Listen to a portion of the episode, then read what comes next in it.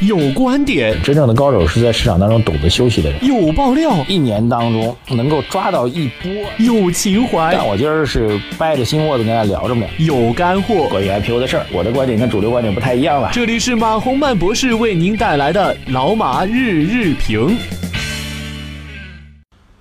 呃，各位老马日评的听众朋友们，大家周末好！二零一七年的十月十四号星期六啊，今天我们。加评一次节目啊？为什么加评一次节目呢？因为最近一段时间，我觉得整个市场有意思的话题还比较多啊，但是有些话题呢和资本市场关系不是特别密切。呃，但是我作为一个财经观察员、评论员，我觉得有必要跟大家来唠唠嗑。那放到平时的节目当中呢，因为大家对资本市场比较关注啊，所以这些节目呢有可能会。冲淡大家的兴趣啊，比如说本周啊，这个我特别想讲的一件事情是关于日本制造业的一个问题，日本制造业的真伪谈，还包括这个就最近这两天吧，美国宣布退出联合国教科文组织啊，这些话题其实我都非常有兴趣，而且也希望跟大家聊聊，但是日常节目当中肯定不太方便嘛，所以。呃，当然，如果大家以后也比较喜欢对这些话题有兴趣的话，我们也可以多探讨。所以我们今天在周末加一次啊，看大家的反馈。今天要聊内容呢，关于是日本制造业啊，日本制造业在中国一直是一个神一般的存在啊，因为呃，说句实在话，从中国加入世贸组织之后，其实整个制造业就全球制造业来说，中国早已经把其他的所有的制造企业。经济体全部扫于马下了，啊，美国其实最早是美国的制造业是被日本跟韩国干掉的。那么日本跟韩国的制造业啊，准确来说，韩国把日本的制造业干掉了。啊，这个比如说简单来说，一个手机啊，手机全世界最大的两个手机企业，呃，这个就是美国的苹果，当然苹果是有它自己独特性了。那么韩国的三星把日本所有生产的手机，日本之前很多企业都出产手机都。对吧？那么这些手机日本品牌已经完全都没有了。那么中国自己自产的品手机品牌，小米啊、华为啊等等等等，其实也是横扫全世界。所以实际上这个逻辑上来讲，基本上是美国制造业是被日本制造业干掉的，啊，日本制造业是被韩国制造业干掉的。那么所有美国、日本和韩国制造业，如果从大的市场氛围上来讲、范围上来讲，其实被中国制造业干掉了。但是。虽然在整个市场格局当中，中国的制造业是不断的提升，但是关于中国制造业一直不乏批判的声音，啊，甚至在中国制造业内部也是不乏的。呃，我记得现在讲，应该已经是去年还是前年的事情，记不太清。就是小波啊，吴晓波同志，也是我的好朋友，发表那篇关于从日本带马桶盖回来的事情之后，呃，这个关于中国制造业的反思又达到了一个巅峰和高潮。当时我就做了一期节目啊，就来聊这个日本的马桶。马桶盖的事，我们现场搬了两个马桶盖过来啊。其实当时就说了一个事实，就是所谓的日本松下的那个马桶盖，生产就是在我们杭州生产的。那市场是是想，但大概您这样来试想，就是生产给日本人贴牌去生产马桶盖的这家中国企业，它除了当然是给日本松下去贴牌生产，那它自己的生产制造能力是不是已经达到了松下的标准呢？这显然是一个毋庸置疑嘛。那其实理论上来讲，它可以给日本企业去生产，也可以给自己中国本土企业去生产嘛。那从这一上来，从产品本身来讲，请问有什么大的差别吗？再比如说苹果手机，虽然苹果手机号称是美国的品牌、美国的产品，但实际上生产呢，绝大多数苹果的手机都是在中国的富士康生产的，对不对？所以从制造业的角度来讲，我们回到这个品牌的分叉之外，就这品牌究竟日本货还是韩国还是美还是美国货还是中国货？一旦大家有了这样一种品牌意识之后，就会给它的这个品牌质量自己人为的就画了三六九等。而不关心这个品牌究竟是具体生产的这个产品，而不是品牌。把这品牌剥掉之后，具体的产品来自于哪里？所以本周最重要的事情，其实就是日本第三大的钢铁企业神户制钢篡改了产品的技术数据，以次充好的交付客户。产品涉及到丰田汽车、三菱重工等二百多家日本企业，甚至连呃一些航空企业都用了他们的产品。涉及到后面会持续发酵式的，会有大量的制造业企业的产品的撤回。这种状况并不是第一回啊！零九年的时候，丰田汽车的召回门，各位还记得吗？三菱汽车在一六年承认在油耗测试当中采用不正当的手段，呃，这个包括东芝在一五年曾经出现过财务造假的问题所以实际上，松下、索尼、夏普这些大名鼎鼎的日本制造业企业，其实都存在各种各样的问题。这个整个的品牌运作都存在很大的一个问题。这事儿我还专门围绕今天话题啊，跟我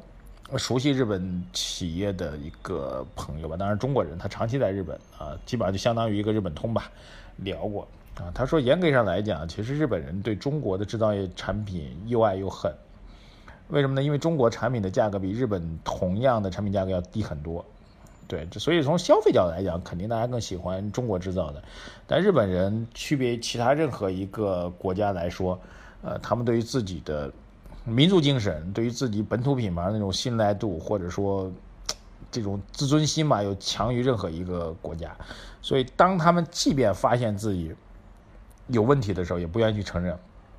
但是你的问题又客观存在，那怎么去解决呢？所以就会引发一些企业去人为的去造假，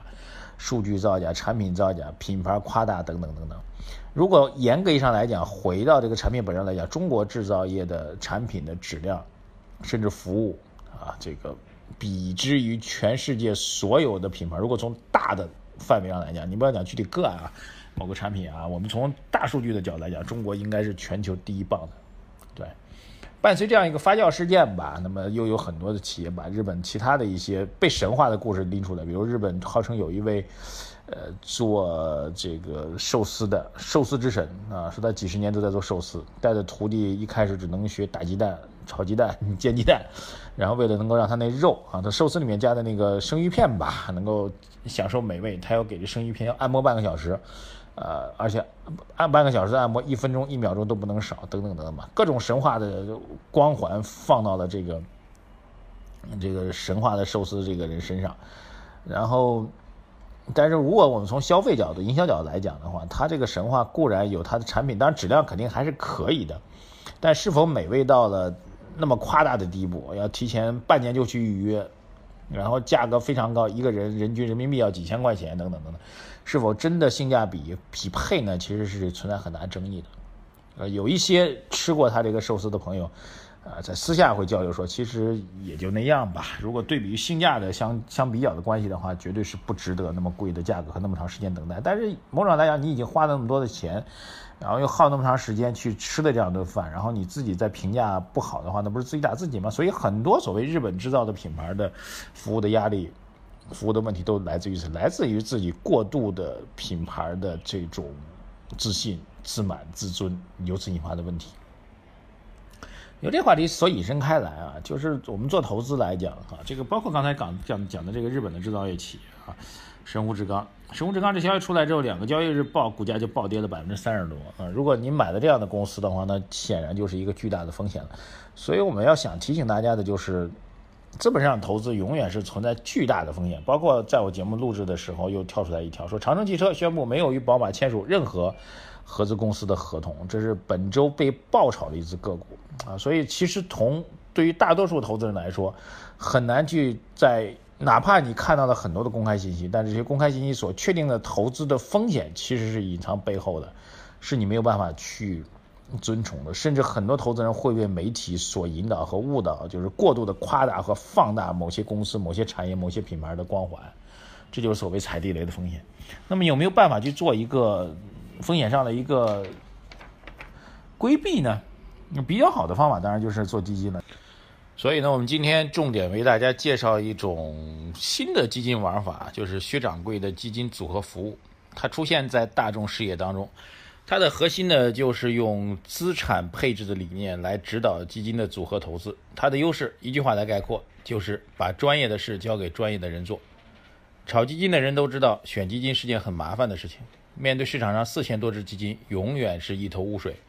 而薛掌柜的定位是基金组合专家，在2006年成立了国内首家的基金组合研究院，并独创了五大投研系统，可以根据宏观经济和市场行情的变化，从四千多只基金当中精选四到六只优质的公募基金构建组合，并且呢能够根据市场的行情来策略优化，不需要你做任何的操作，省时省心。薛掌柜从2006年开始基金组合服务研究，2007年推出国内首款的基金组合服务，十年进行了四次的服务迭代，取得了十年平均年化收益率百分之十一点三的业绩，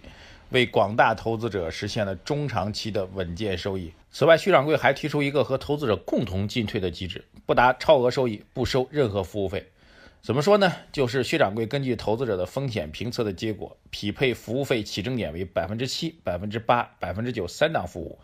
当投资者退出服务时，只有实际的年化收益率超出对应的起征点，才从超额收益部分收取百分之二十作为服务费。不超出，薛掌柜不收取任何的服务费。说到这儿，朋友们可能要问了：这样的专家理财服务要多少钱才能参与呢？薛掌柜给出的答案是一万元就可以，而且是随进随出，充分满足投资者的资金流动需求。我觉得薛掌柜最值得信赖的就是坚持与专注。薛掌柜能够在基金组合服务领域坚守了十年，所以对于有兴趣尝试基金组合投资的投资者来说，是一个不错的选择。